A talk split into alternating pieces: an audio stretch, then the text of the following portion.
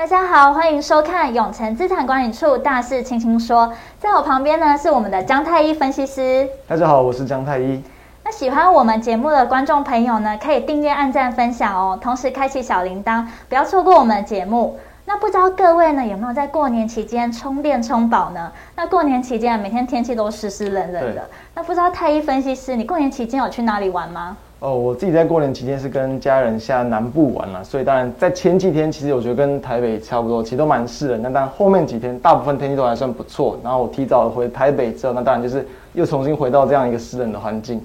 哎，虽然天气湿湿冷冷的，不过今天哦开市第一天天气是非常的好，对，直接开红盘。对，那今天呢开了一个大红盘呢，收盘涨了两百二十五点九零点。嗯、那我们待会呢也请太一分析师啊好好聊一下那虎年的股市哦。我觉得投资人最在意的是如何在虎年可以发大财，所以我们赶紧进入我们的节目。那我们先来看一下这几天的大事。那第一个呢，我们来看到是亚马逊市值呢一日暴增，那纳斯达克指数还有标普五百指数呢创了今年最佳的单周表现哦。虽然台股农历过年期间封关，但在这段期间呢，美股还是很热络诶。那上礼拜四的时候，亚马逊呢公布获利呢打败市场预期，那在礼拜五的时候呢收盘就大涨了。十三趴，那是二零一五年以来呢最大的单日涨幅，那市值一日呢就直接暴增了一千九百亿美元，写下了美国上市公司呢单日市值暴涨的记录。对，而且那个执行长不是也要去打造最豪华的游轮、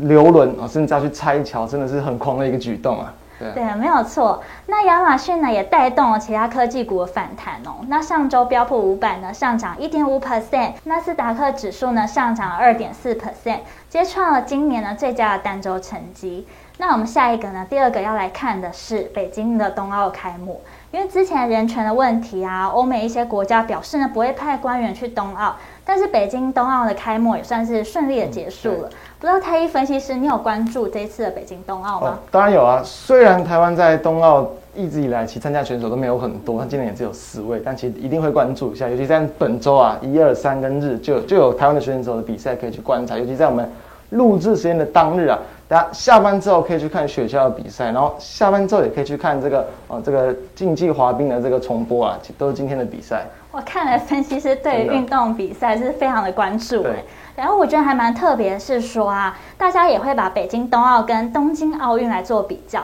像是东京奥运呢，给选手呢是睡纸板床，但是呢，我看外国选手呢发北京的冬奥是给选手睡智能的床垫，而且给的礼物也蛮豪华的。那选手村呢，也都很多很智能的机器人，比如说它可以煮饭啊，或是做饮料，也掀起了他们中国人民的讨论哦，是宣扬国家的优点呢，还是浪费纳税人的钱呢？台湾呢，总共有四名选手参加哦，希望他们可以拿到好成绩，大家可以帮选手加油哦。对，希望大家可以帮他们，祝他们前进冬奥成功。祝他们可以拿到奖牌。对，那我们赶紧呢回到我们观众最在意的股市上面。今天毕竟是开市的第一天嘛，大家应该都很想知道后续该怎么看。那这边呢就要请教一下我们太一分析师了。那今天台股啊站回了季线，技术面上呢初步的止跌，市场信心感觉也回温了一些了。真的。那分析师呢，请你来帮大家整理一下，就是开市之后呢需要注意的事件，以及升息前呢操作需要注意的事项吧。好，刚刚就有谈到很重要的嘛，就台股今天技术面上其实经历了一点点波折，哎，好不容易就站上了季线。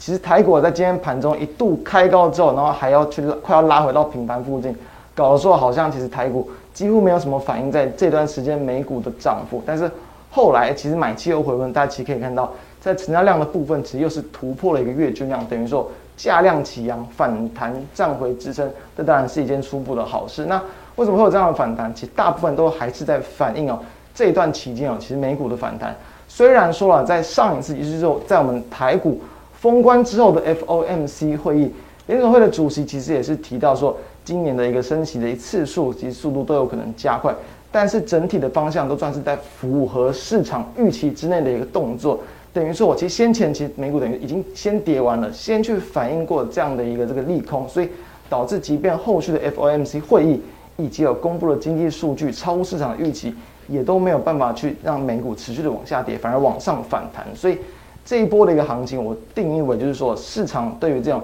经济通膨啊，还有这种升息速度加快的一个利空淡化了，但是后续的一个情况，其实我们大家还是要去持续的观察，就是在这段时间虽然台股是刚站上季线，但是其实也才初步的站稳，毕竟是经过了一波的下跌，所以其实还是要注意到，刚刚问到说就是近期的操作的注意重点。我个人还是认为说，很多的个股只要跟台股类似这样情况，反弹碰到压力没有去快速的突破，都还是要在比较偏向反弹占卖方为主。大部分的个股其实都还是可以等在这段期间之内的震荡比较这种低阶的一些这个过程会来的成本更低更为安全。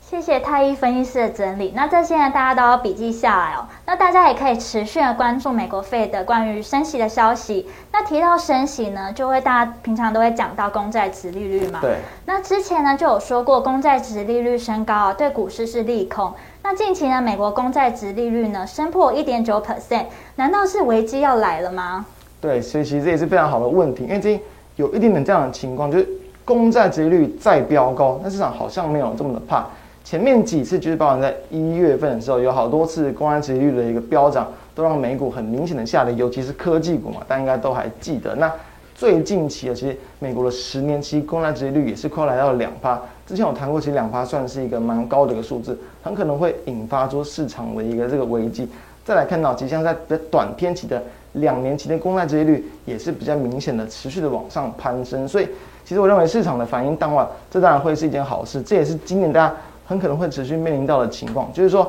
这样的利空持续存在，但是不见得时时刻刻都会反映在股市上。但当然，同时就还是要警惕，毕竟利空它就是利空。比如说像一间公司，它宣布一件坏消息，每次每次宣布坏消息，有可能在后面几次大家市场就没有那么担心了，所以可能股价不会那么容易跌。但毕竟它还是会对股价有所压力，所以。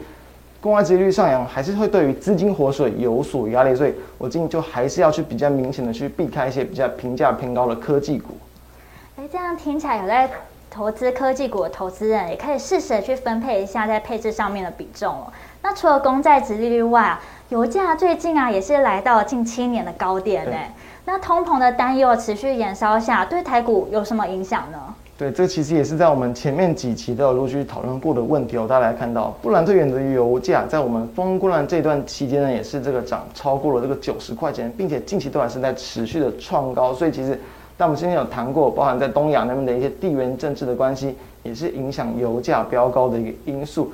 对于比如说，不管像美股或台股人，其实油价的飙高，对于蛮多的企业来讲，一定会是一个成本的一个上扬。再加上说，比如说面临到今年的升息，其金资金的成本假设也提高，其实对于部分企业在获利上的一个表现，有可能它成本就会稍微有点增加，所以这是在比较中长线大家要去小心的地方。但是通常来讲，油价上扬代表通膨也增高，所以说其实美国的经济数据都还是有可能会维持不错的一个水准，等于今年整体年在经济面上是不用太担心的。那对于台股比较短期的影响，我建议就可以去观察，因为油价上了嘛，不然就像今天。蛮多的一些塑化股，塑化股表现都还算不错。我个人会建议，油价涨不是所有的塑化股都会涨，要去看各个不同的塑化产品的一个利差。所以，包含像是一个，我觉得在近期利差有稍微这个在往上走，报价是往上走，就是一居乙二醇。其中有两家我觉得可以关注的，包含像一三零三的南亚，这边也是在今天表现相对强劲的公司，是第一间可以去注意的方向。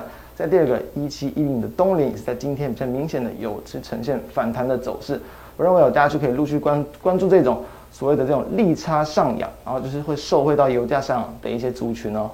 那除了我们太一分析师呢建议可以观察方向之外，我发现通膨真的超级严重的。对。那每家餐厅呢都在涨价，那如何避开通膨？最好的方式就是不要把钱傻傻放在银行，要做财务的规划哦。那刚刚听太一分析师提到传产啊以及电子股，综合刚刚所讨论的，刚好今天台股也是传产比较强，那电子比较弱。那台股呢是不是会持续要顺着这个方向操作啊？哦，其实我个人认为其实。没有那么需要，就是因为说大家应该也都知道，其实台股很常会有这种资金轮动的一个情况，加上说其实传产原物料本来就不是这么强，就可以连续一直波段上涨的标的，所以说我建议啦，就是说，包括像电子股的部分，开头我没有提到像亚马逊大涨，部分的一些美国科技股的大涨，我认为对于这种比较题材性的，像是五 G 相关的、元宇宙相关的，也都还是会去可以去留意这种题材性的科技股。那在传产的部分呢，因为说当然包含像是塑化，其实。近期油价的上涨对他们还是会有利，所以我觉得他们就是在至少在第一季啊是可以比较持续去关注的标的，等于说直接去针对个别有利多的产业去操作即可，不太不太需要去说特别去针对到哪个产业会比较有利，因为台股轮动的情况，我觉得会很明显。那最后呢，一定要来问一下我们太一分析师，就是针对虎年啊，第一个交易日上下洗刷后呢，中场是大涨的情况，是一个好的兆头吗？还会有没有给投资人什么样的建议呢？好，我们这边就可以直接先参考过去哦，鉴往自来，找有没有类似的一些情况来去推敲后续台股可能的一个走势。当然，我们在近期嘛，大家知道封关前台股是下跌，所以我们同样也可以找在封关之前。台股是比较观望、比较弱势、比较担忧的一些情况，包括像在二零一八年，其实图中可以看到，在封关之前连续的下来之后，后续其实也是快速的一个反弹，几乎就是快要反弹到跌幅一半以上的位置。再来看到像是二零一四年也是一样，在封关之前出现比较明显的急跌，当然后续都还是反弹上来。就是说，当国际股市在台股这个封关之后，没有说太大幅度的一个这个下跌或者是利空出现，其实。台股要回到原本的位置，我认为难度是不高的，所以说我认为在这一波其实台股新春开红盘那个反弹，绝对会是一个这个好的兆头。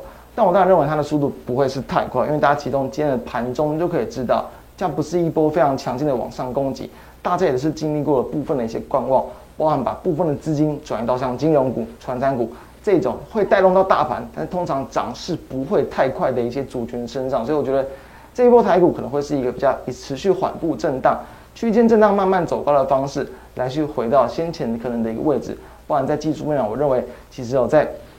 呃突破了这个季线，甚至后续的月线，也都会更为有利吸引到后续市场的买盘，所以我觉得这当然会是一个好的开始。那也希望大家能够去持续的去锁定我们的节目，会为各位带来带来更多值得关注的一些标的。